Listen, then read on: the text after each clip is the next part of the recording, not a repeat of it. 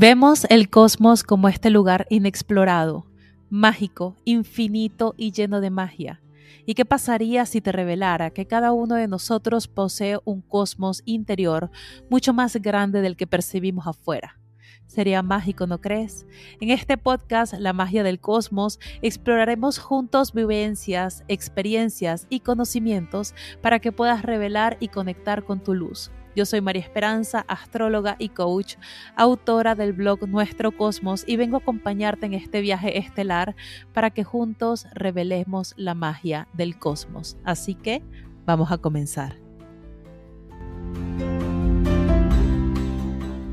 Hola, hola, hola, muy buenos días, buenas tardes o buenas noches y bienvenidos a un nuevo episodio de este podcast La magia del cosmos. Para los que no me conocen, mi nombre es María Esperanza, yo soy la astróloga y coach desde espacio y todos los jueves tenemos un episodio nuevo de crecimiento personal, de desarrollo espiritual y con invitados maravillosos que tenemos este mes. Y por eso el día de hoy les quiero invitar, les quiero presentar al invitado de hoy que es Leandro Liptak. Él es astrólogo y coach profesional con más de 10 años de experiencia. Es autor de dos libros, Curso de Astrología Espiritual y las siete leyes para el crecimiento personal. En su escuela de astrología forma profesionales con un enfoque que integra la astrología como camino espiritual y el coaching para generar resultados de alto impacto en nuestra vida. Y el día de hoy les tenemos un episodio súper interesante, pero antes me gustaría que conozcan a Leandro. ¿Cómo estás? Bienvenido a este espacio. Hola María, bueno, muchas gracias. La verdad, muy contento de estar acá, de que charlemos, así que muy agradecido también para, para poder compartir un poco con, con tu audiencia todo lo que vamos a estar tocando hoy. Claro que sí, muchas, muchas gracias a ti. La verdad es que yo tengo ya un tiempo siguiéndote en toda la parte de tu formación astrológica y me encanta, pero creo que el día de hoy, o mi audiencia sabe que el podcast no necesariamente es de astrología. Aquí me gusta darles las herramientas para que puedan aprovechar la energía astrológica. Así que el día de hoy tenemos un episodio que eh, a los dos nos encanta mucho, pero creo que eh, aquí a Leandro nos va a dar como la clase importante acerca de la arquitectura del destino, ¿sí? ¿Cómo, cuéntame, cómo sales tú con esta idea, filosofía? ¿Cómo le llamas a esto? Cuando, cuando empecé a, enseñar coaching, me, me, gustó el término, me, esos términos que se te aparecen de algún modo cuando, cuando empezás a enseñar eh, y, y, que reflejaba muy bien el modo en el que yo empecé a descubrir que la vida funcionaba, ¿no? de algún modo, poco a poco fui aprendiendo acerca de, llamémosle, la ciencia de la materialización, poder convertir tus sueños en, realidad. Y me empecé a dar cuenta de que, de que tenía mucho que ver con lo que hace un arquitecto, ¿no? Cuando construye un edificio, que primero hace los planos, después hace todo el plan de obra y finalmente eso que al principio solo lo vio en su imaginación o en un programa de computadora, cuando lo estaba diseñando, termina eh, tomando realidad. Entonces, me parece que, eh, que, el término arquitectura de destino refleja muy bien lo que, lo que somos profundamente o lo que podemos llegar a ser como seres humanos. Podemos llegar a ser arquitectos de nuestro propio destino. Eh, así que hay toda una, Justamente, hay todo un conjunto de leyes detrás para que podamos hacerlo. Ok, cuéntanos un poquito acerca de estas leyes, porque a nivel de Kabbalah eh, se dice que somos co-creadores del destino, justamente, mm. y tiene un poquito a lo mejor que ver con esta idea o con esta filosofía de ir moldeando como esta parte de conciencia, realidad, energía disponible, acción, determinación, disciplina para poder mm. eh, tener este resultado. Pero cuéntanos un poquito de cuáles son esas leyes que hay, que hay detrás. Sí, sí. Bueno, es interesante lo que, lo que vos decís primero que nada de, ser co-creadores, porque también es cierto que, y ahora quizás en un ratito hablemos de, la función de la identidad o del ego, claro. tiene que ver el ego en todo esto, pero también es cierto que eh, ser buenos y verdaderos arquitectos de nuestro destino también implica abrirnos a escuchar, abrirnos a, o sea, implica no solamente ser constructores activos, sino también ser profundamente receptivos. Entonces, en algún punto somos tenemos que volvernos artistas de nuestra propia vida.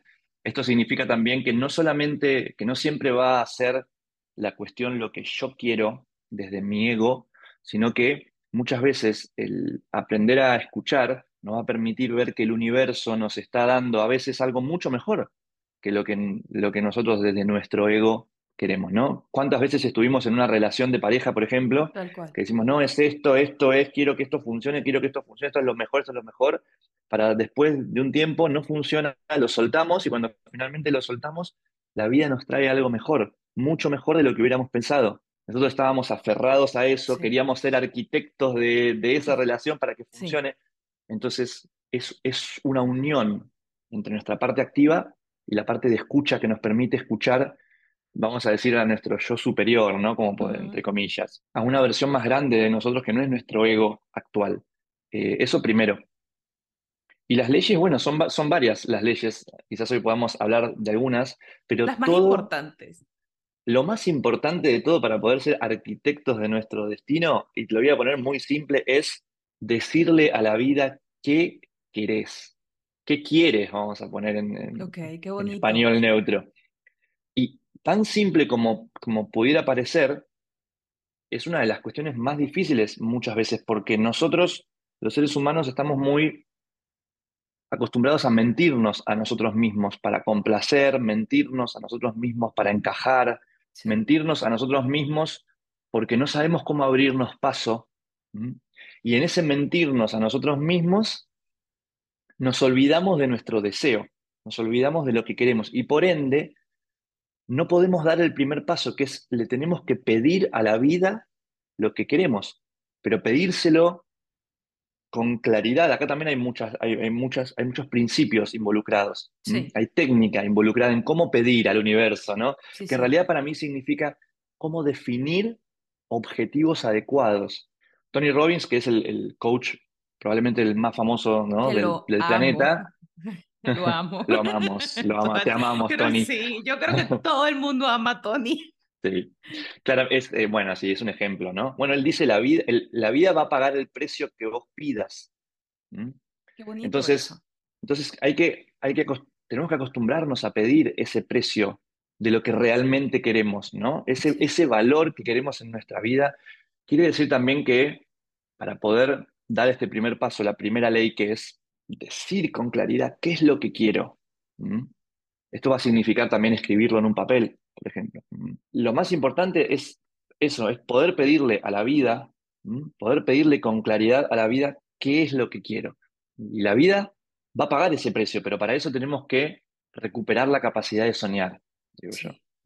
Y, y, creo que muy importante con lo que dices allí de poder pedir lo que quiero, es también tener la suficiente confianza en ti mismo, la suficiente autoestima, amor propio para ser capaces de obtener, enfrentar y dejar que llegue, bueno, eh, eh, va muy de la mano con la acción, eso que tanto queremos, porque hay veces que decimos que queremos algo, pero realmente nuestras creencias limitantes, nuestro inconsciente o nuestros miedos están on fire que dicen no, no, no, alerta roja, alerta roja, y ahí es donde entra realmente el saboteo.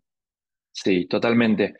De hecho, podríamos pensar que, que, nuestro ego, que es nuestra, que yo lo, es nuestra identidad actual, es, es lo que hoy somos, ¿no? La forma en la que hoy nos definimos. Que nos sirve porque nos sirve porque nos da estabilidad. Somos de este modo, hoy somos de este modo, pero también es un, se vuelve un circuito cerrado, es decir, se vuelve un esquema que en pos de la estabilidad, en ese esquema no, no queremos alterar nada. Y como no queremos alterar nada, dejamos de soñar.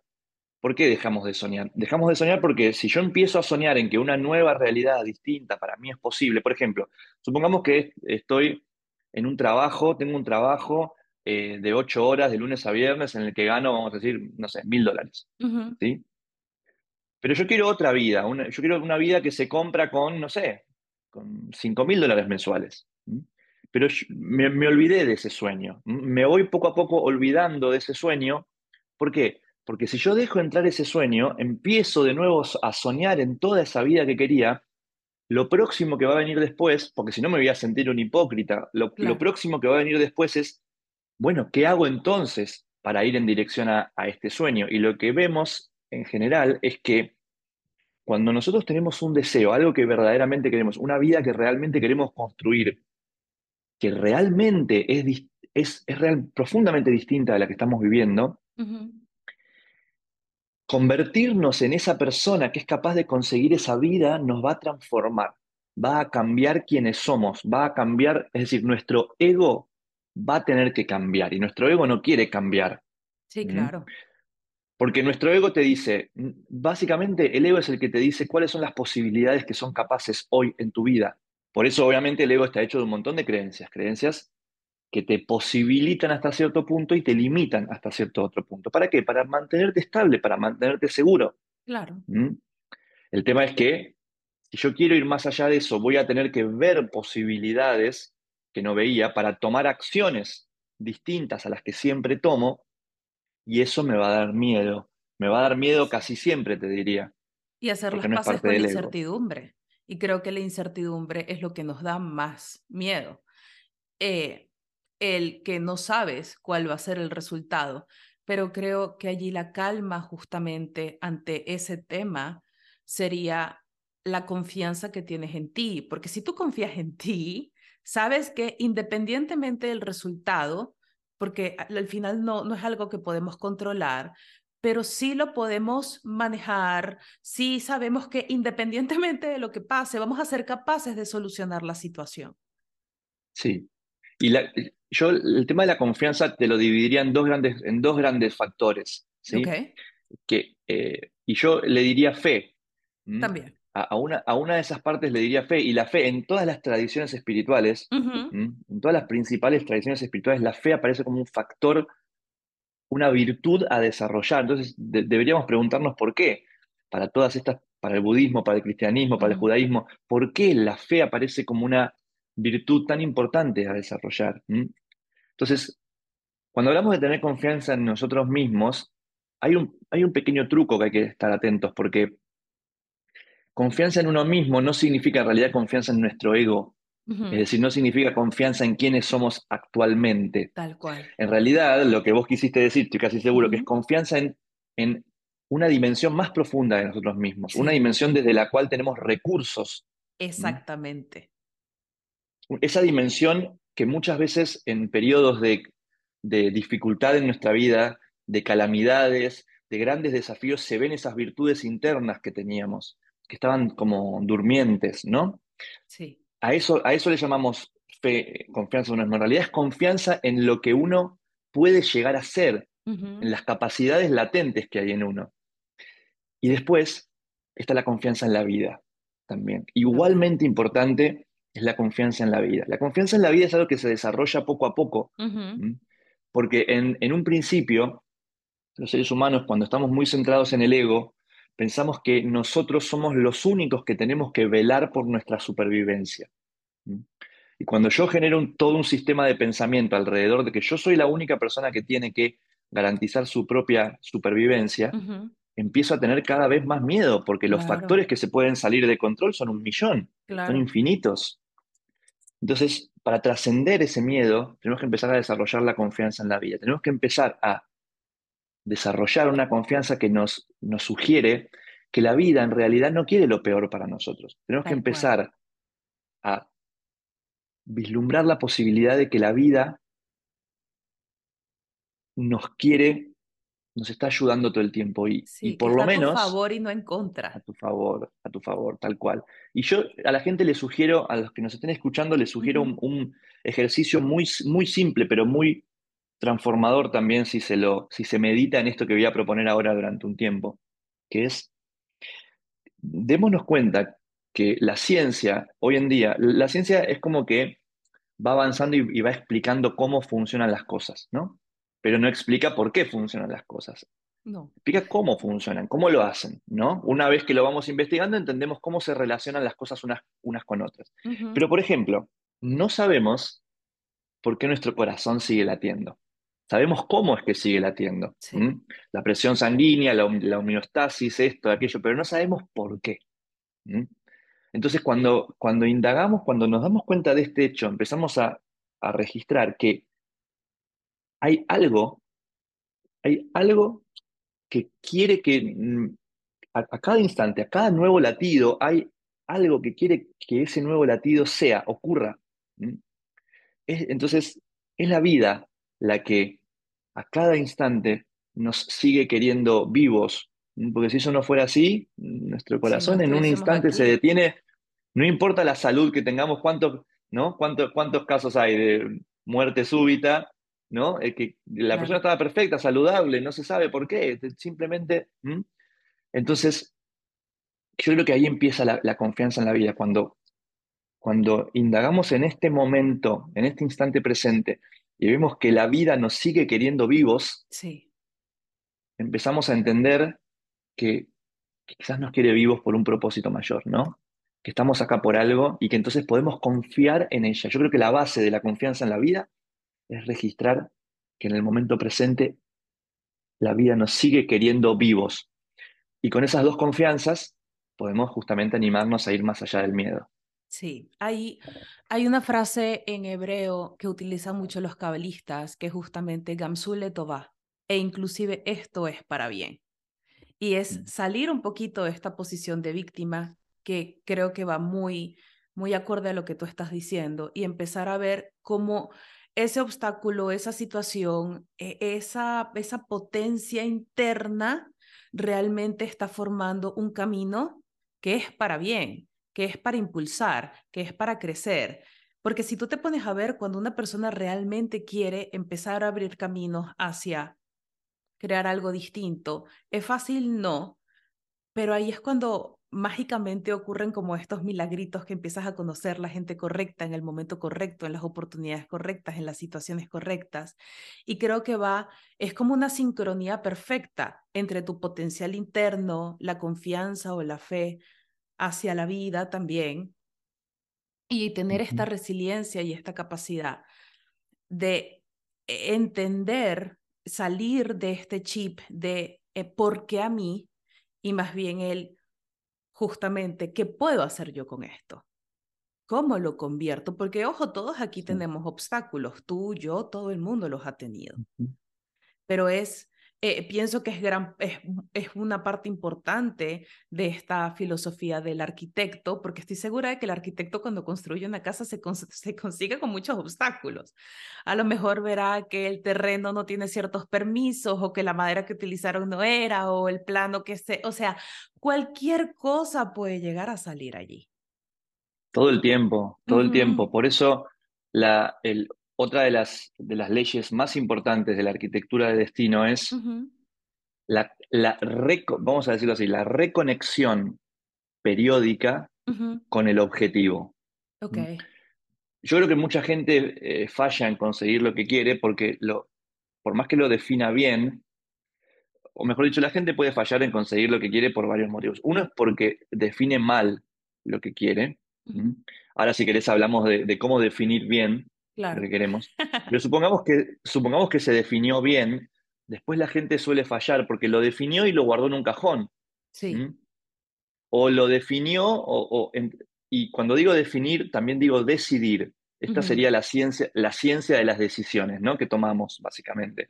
Y cada decisión profunda que tomamos labra nuestra vida. Entonces, muchas veces yo tomé una decisión cuando, cuando estaba a la mañana tomando una ducha, pero después ya está, quedó ahí, ¿no? Entonces, las personas que realmente consiguen lo que quieren es porque se viven conectándose periódicamente, te diría todos los días, todos los días, por lo menos una vez por día, se reconectan con eso que quieren conseguir, con ese norte hacia dónde van. Si yo quiero, no sé, el ejemplo económico, ¿no? Si yo quiero pasar de mil a cinco mil dólares, y con esos cinco mil dólares voy a viajar y voy a comprar, voy a cambiar la casa en la que vivo y voy a hacer esto y aquello, entonces, todos los días me reconecto con mi deseo de, generar ingresos por 5 mil dólares y de con ellos poder viajar y esto y aquello y aquello y todo lo otro. Todos los días me reconecto. Entonces, el objetivo hacia donde voy pasa a ser más importante que los, que los obstáculos. Porque como vos bien dijiste, obstáculos va a haber siempre. Y citándolo a, a Tony Robbins nuevamente, él dice, tenemos que pasar un 5, solo un 5% del tiempo en el problema. y un 95% del tiempo en la solución. Claro. Hay que pasar un 5% del tiempo en el problema porque si no, no podríamos comprender la naturaleza del obstáculo adecuadamente. Pero si pasamos más tiempo, corremos el riesgo de que nuestra mente quede tomada por la naturaleza del obstáculo y que todo lo que empecemos a ver sea básicamente obstáculos. Cuando en realidad, ¿no? Nosotros sabemos que si le damos demasiada atención, supongamos que tenemos que cruzar una pared. Pero cuando nos concentramos demasiado en la pared, qué alta es la pared, qué alta es la pared, parece que cada vez se hace más alta. Sí, claro. ¿Mm? Eh, por el contrario, cuando empezamos a decir, yo puedo con esta pared, ¿cómo lo hago? ¿Cómo lo hago? ¿Cómo lo hago?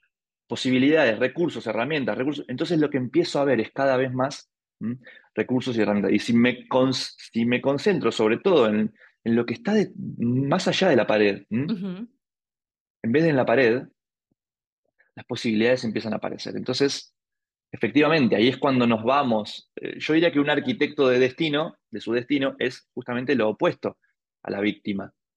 Tal cual. Porque, ¿para qué nos victimizamos en realidad? La gran, la gran pregunta, ¿no? Nos victimizamos para, seguir, para conseguir buenas excusas para seguir estando donde estamos. Pues evidentemente tenemos muchas ganas de estar donde estamos, o mucho miedo.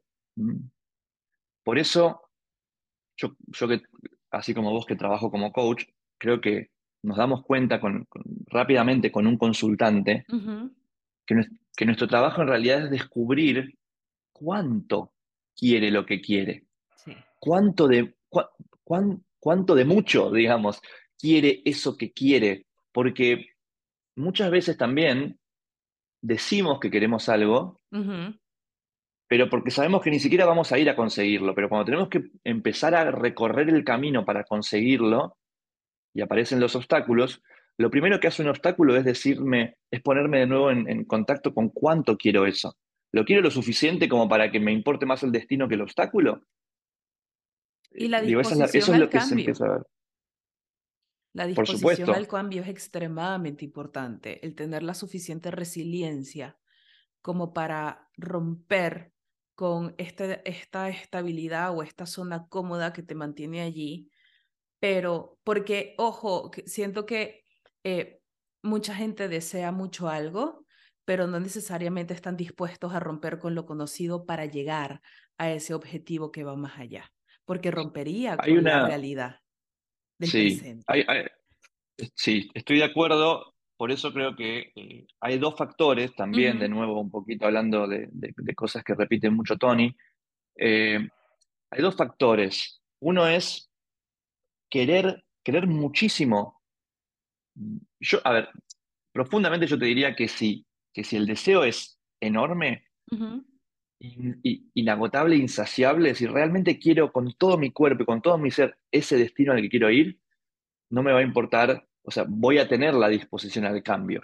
La voy a, la voy a generar por, por el propio producto de la chispa de, deseo que arde adentro mío. Ahora, a veces llegar a, dar con esa chispa y avivar esa chispa lo suficiente lleva tiempo. Entonces, hay una combinación. Tengo que querer mucho mi destino, pero también tengo que ser capaz de hartarme, de llegar al punto del hartazgo con mi realidad actual.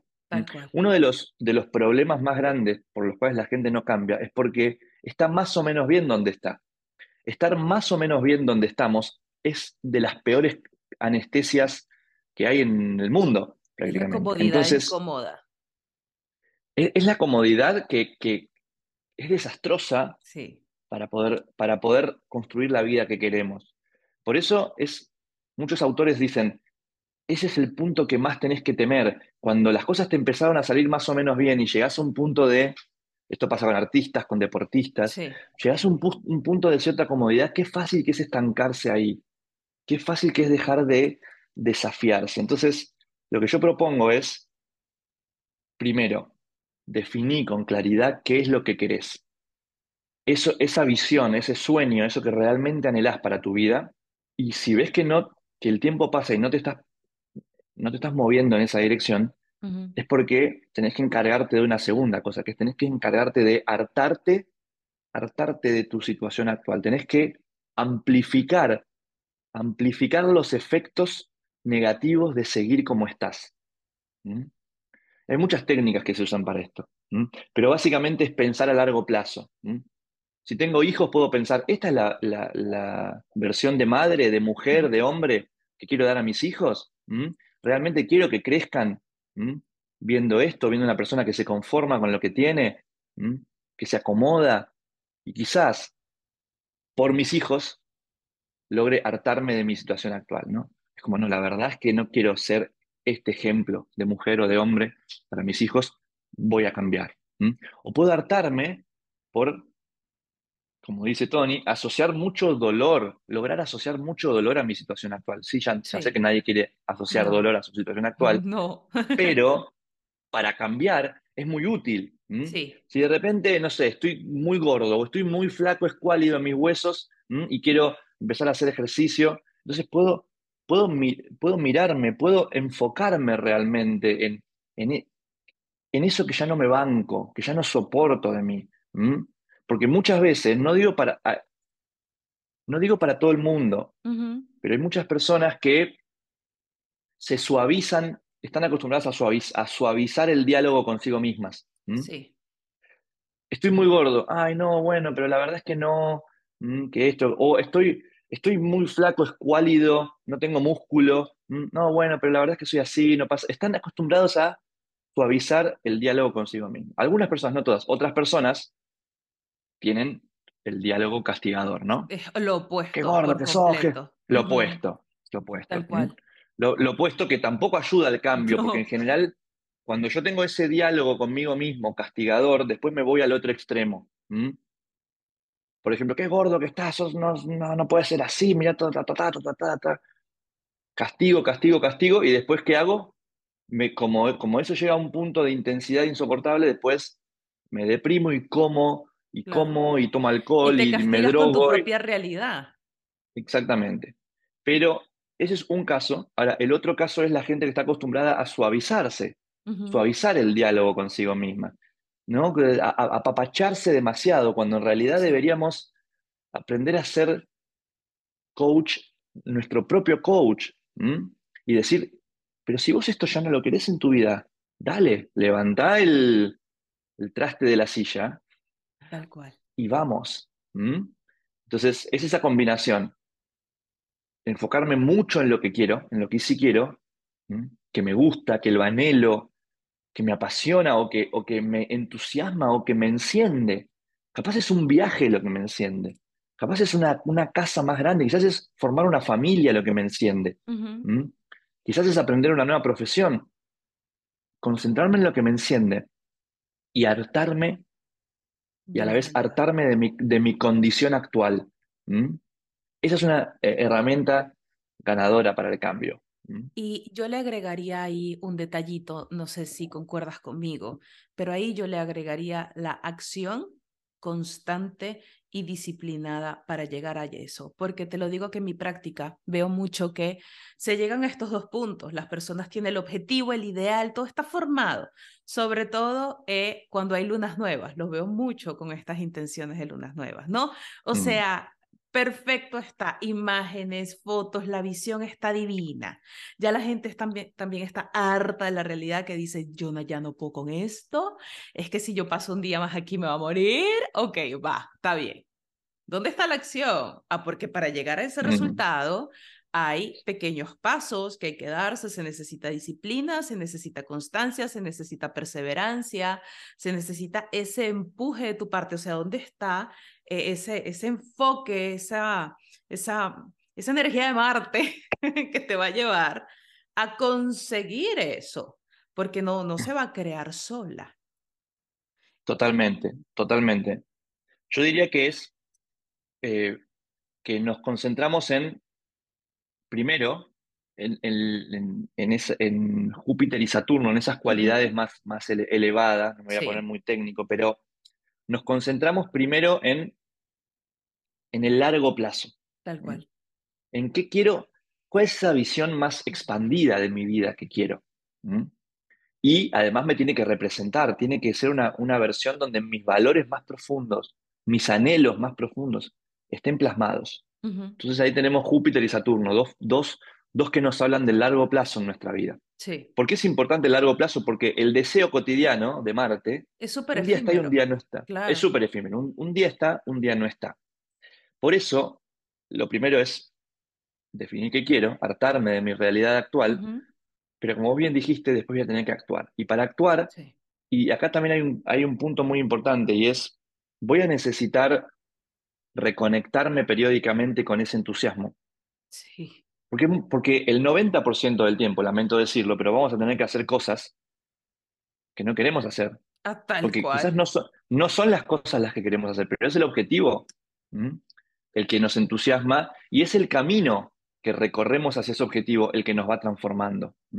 Y, y, y mira, en esto siempre hay una, yo cuento una, una fábula muy, es medio popular que dice que hay dos, alba- hay dos albañiles, ¿no? Dos albañiles eh, en dos terrenos paralelos eh, que están construyendo algo. Entonces, va- vamos con un albañil, está poniendo un ladrillo arriba de otro ladrillo, cemento, ladrillo, cemento, ladrillo, y le preguntamos qué está, qué estás haciendo, y el albañil nos dice, estoy construyendo una pared. ¿Mm? Él simplemente está construyendo una pared. Vamos con el otro albañil, que lo que está haciendo es ladrillo, cemento, ladrillo, cemento, lo mismo que el otro. ¿Mm? Está poniendo un ladrillo arriba de otro ladrillo, cemento, ladrillo, cemento. Le preguntamos qué estás haciendo y este albañil nos dice, estoy construyendo la casa del Señor. Estaba haciendo una iglesia. ¿Mm? Ok. Entonces, hay una gran... Uno de los dos estaba muy triste, el otro estaba feliz y pleno. ¿Mm? ¿Por qué? El Por la noción de propósito, el propósito. Uno simplemente estaba poniendo un ladrillo arriba de otro para construir una pared. Eso tiene muy poco propósito. Claro. Y, es- y esa persona, claro, quizás no le gustaba lo que estaba haciendo, lo tenía que hacer por, por dinero, simplemente. La otra tampoco le gustaba lo que estaba haciendo, pero le gustaba tanto el propósito, la devoción a, a su causa, que estaba muy feliz haciendo el trabajo. Sí.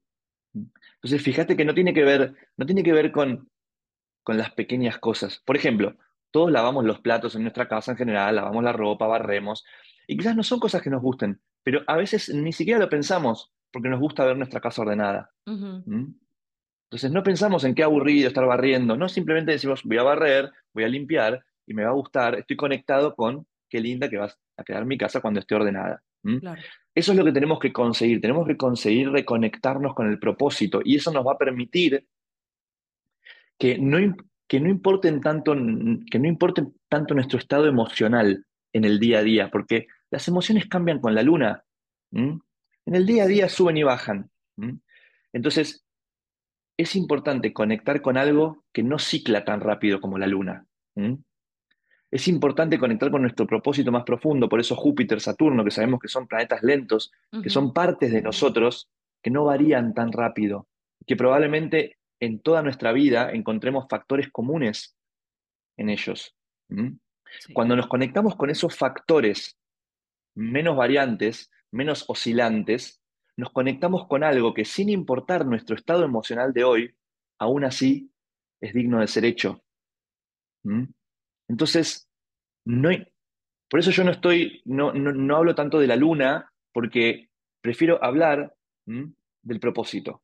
Y no hay nada malo de, de hablar de la luna, porque obviamente hay ciertas cosas que podemos aprovechar con el signo de la luna ese día. Claro. Pero más allá de eso, cuando empezamos a estar en contacto con nuestro propósito, nuestro estado emocional progresivamente deja de importar. Porque es relevante lo que tenemos que hacer. Y, y ahí entra lo que vos decías, tenemos que actuar. ¿no? Este es el, el, eh, podríamos decir, el segundo paso. Primero tengo que saber qué es lo que quiero con precisión. Y ahora tenemos, yo lo veo como eh, empezar a, a darle señales al universo de que queremos lo que queremos. Qué bonito. Empezamos a, es como depositar un dólar todos los días en una vasija para, para mostrarle al universo que nosotros realmente queremos eso que decimos. Tenemos que dar antes de recibir. ¿Mm? ¿Qué es dar? Dar es hacer acciones en la dirección que yo dije. Por- y, y creo que vos estarás de acuerdo que hay muchas veces que nos ponemos un objetivo, Por ejemplo, no sé, yo quiero duplicar mis ingresos o, o algo más, más drástico. Quiero ganar 10 veces, quiero que mi empresa facture 10 veces más de lo que factura ahora. Y cuando nos ponemos un objetivo así de desafiante, no tenemos idea cómo lo vamos a conseguir. O sea, el, el cómo no, es, no existe todavía. Me quiero, un- una persona de, un adolescente de 18 años dice, yo me quiero independizar y mudar, irme a vivir solo, sola. Pero todavía no tiene trabajo, no tiene nada, no sabe, no, para esa, para ese adolescente o pequeño adulto, no, todavía no sabe cómo es, es los medios, no los puede no, ni no concebir todavía, no existen. Y ahí es donde, ahí es donde es muy importante hacer lo que esté a nuestro alcance para ir en esa dirección. ¿Mm? Siempre hay, siempre hay algo que podemos hacer para ir en esa dirección. Lo más importante no es llegar al objetivo, sino ir en esa dirección.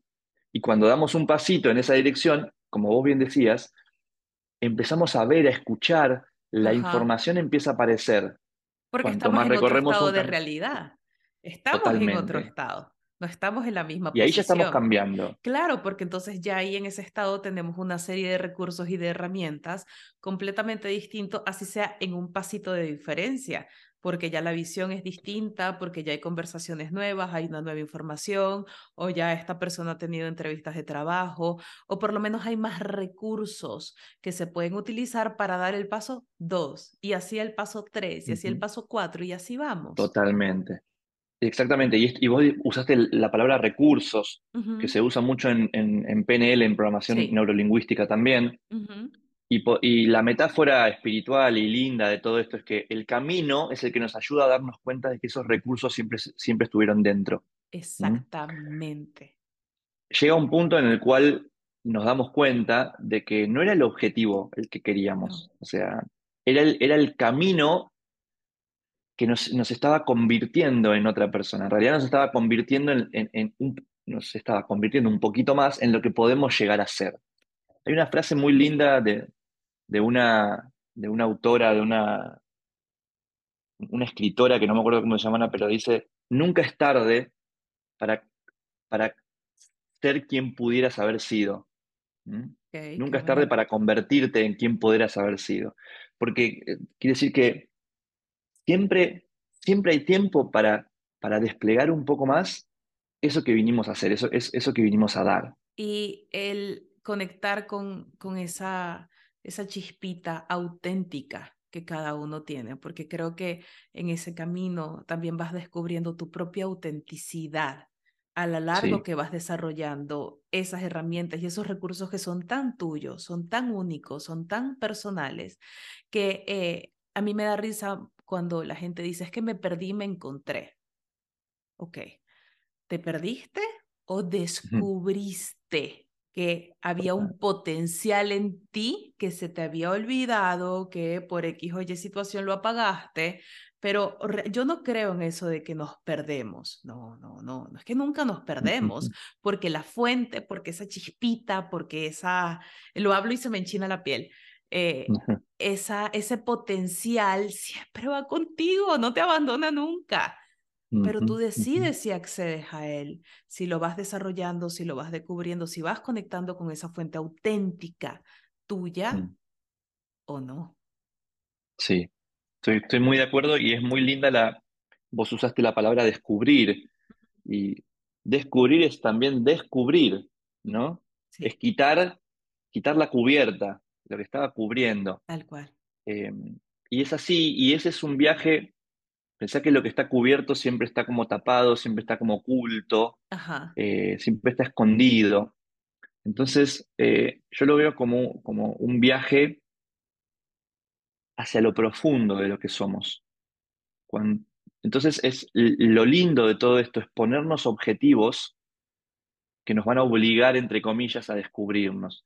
Y acá hay algo muy loco y es, muchas veces, yo lo veo en, en mis consultas, muchas veces cuando le hacemos algunas técnicas de PNL para que la, la persona pueda recuperar su capacidad de soñar cuando la tenía un poco dormida, sí. y la persona sueña con un, con, con una vida para sí misma que se sorprende porque la tenía muy eh, guardada a nivel inconsciente. Se sorprende, se conmueve también por esa realidad que vio y que de repente quizás no tiene tanto que ver con cómo la persona está viviendo hoy, por eso se sorprende también. Se sorprende, pero de repente descubre que efectivamente esa realidad le entusiasma, la llena de vida.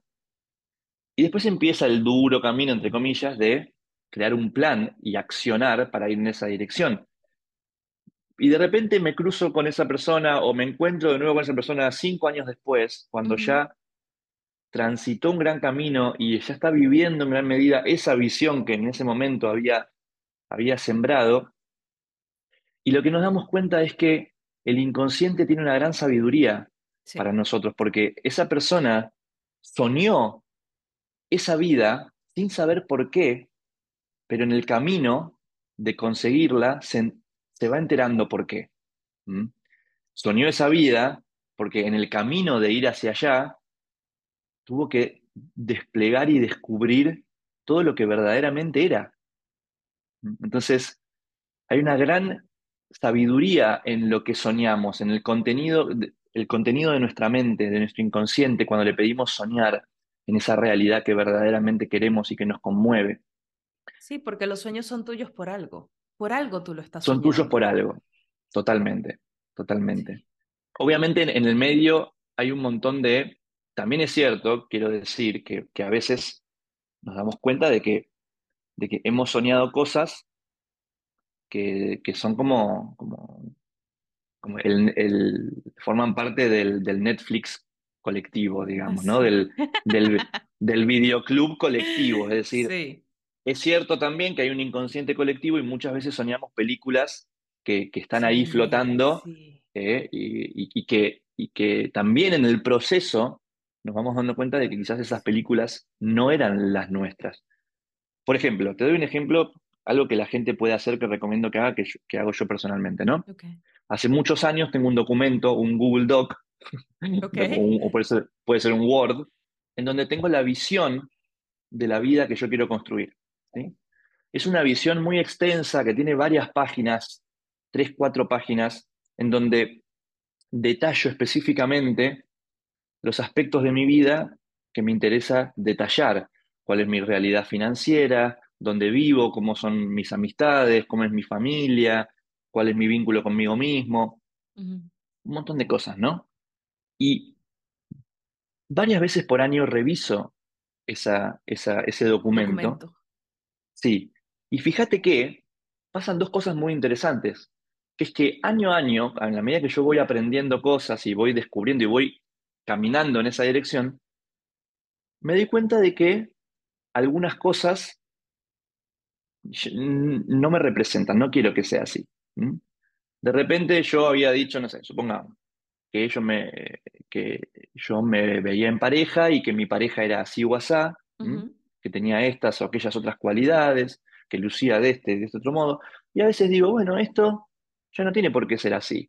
¿Por qué puse esto? No, no me representa más. Y lo borro. Y eso pasa con el 10% de, todo lo que yo escribí. Pero qué lindo es darte cuenta que el otro 90%, año a año, lo seguís leyendo y seguís diciendo, sí, sí, esta es la vida que quiero construir. Entonces, fíjate que esa es mi relación más o menos, te diría, 90-10. Pero, pero esto solo lo podemos hacer cuando nos tomamos, nos vamos tomando tiempo todos los años para hacer introspección y para empezar a preguntarnos qué es lo realmente valioso para nuestra vida, cuáles son nuestros valores más profundos, qué queremos construir, qué queremos dejar cuando, cuando nos hayamos ido. Si, hay muchos ejercicios que podemos usar al respecto. Robin Sharma dice, por ejemplo, eh, ¿qué va a decir la gente de vos cuando te mueras? ¿no? ¿Cómo te van a recordar? Bueno, entonces pensá, ¿cómo querés ser recordado? ¿Cómo querés que tu vida sea recordada? ¿Qué querés dejar a los demás? ¿Qué querés aprender y qué querés dar en esta vida? Entonces, eso te va ayudando. Para mí hay algo de sabiduría en pensar en, el momento de nuestra muerte, sí, claro. porque nos ayuda a ver lo verdaderamente importante. Y cuando nos empezamos a centrar año tras año en lo, en lo verdaderamente importante, en lo que verdaderamente queremos construir a largo plazo, entonces encontramos una fuerza también que, mm, volviendo a lo anterior, nos permite sobreponernos a las fluctuaciones más cotidianas. Sí, a que los obstáculos se vean como algo normal y no algo que te va a derribar y no algo como él y ya se fue, ya, ya, Exactamente. O sea, boom, es que fíjate que fíjate que no hay obstáculo que te pueda derribar si vos no se lo permitís. El único, el único obstáculo del cual no sabemos mucho es la muerte. pues sí. Pero de la muerte no sabemos, no sabemos mucho. Entonces, mientras que, mientras que tengamos vida, es nuestra elección. No, o sea, solamente un, solo hay derrota cuando nosotros elegimos aceptarlo como, como derrota. Como una derrota, tal cual. Pero fíjate, cuando conectamos con nuestros valores, lo que queremos dar, eso es, siempre incremental, es como una vasija en la que siempre puedo poner un poquito más de, de porotitos, ¿no? Sí. De gotitas de agua. Entonces, ¿puede realmente algo ser un obstáculo para algo que es incremental? Y la verdad es que no. No, es que siempre le consigo una solución, siempre. Siempre puedo, siempre puedo seguir procurando formas de poner gotitas en ese vaso o, por, o porotos en esa vasija.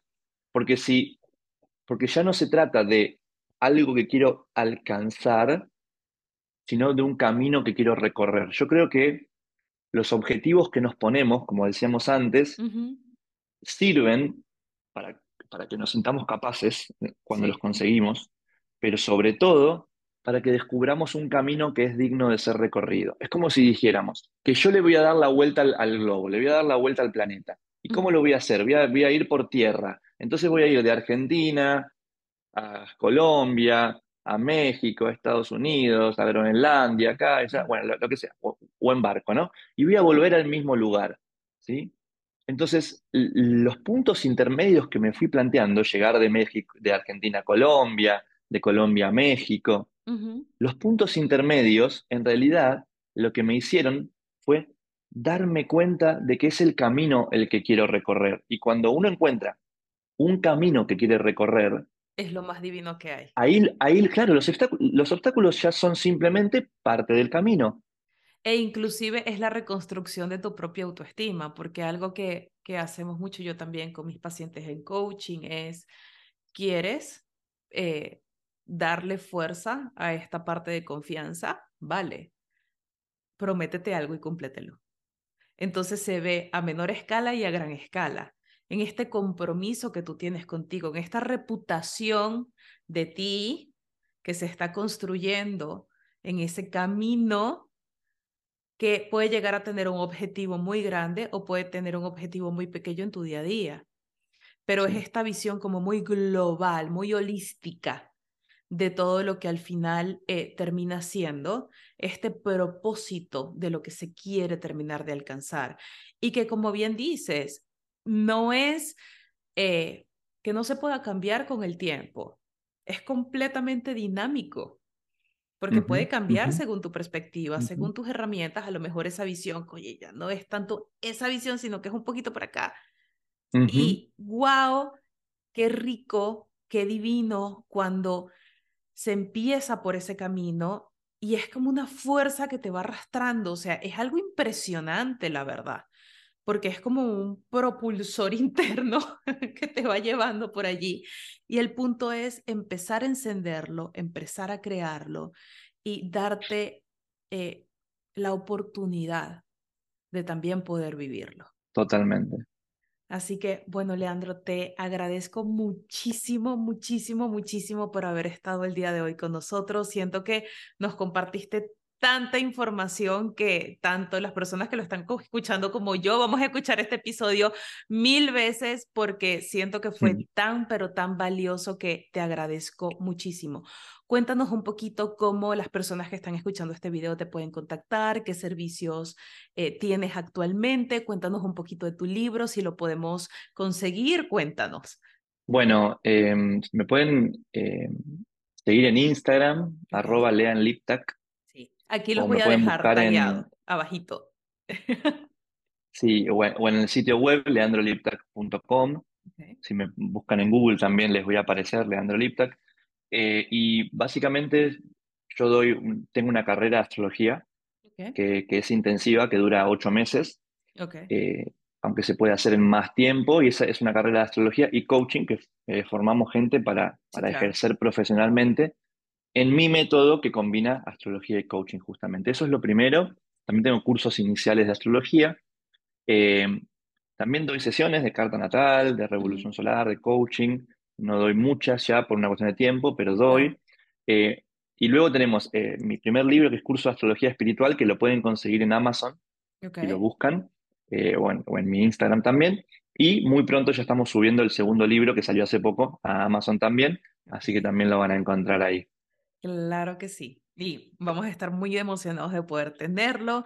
Así que, bueno, mis amores, eso es todo por el episodio del día de hoy. Recuerden de que pueden seguirme en mis redes sociales como Nuestro Cosmos. Estamos aquí en YouTube, estamos en Spotify, en Apple Podcast, en Google Podcast, en todas las plataformas de podcast en donde quieran escuchar a la magia del cosmos. Así que nos vemos el siguiente jueves con un nuevo episodio. Que estén muy bien y espero que les haya gustado muchísimo este episodio.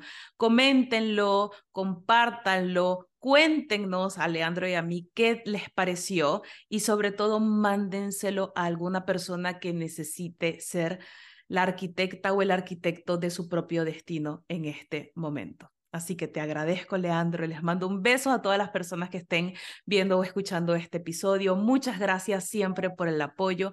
Los quiero muchísimo. Adiós.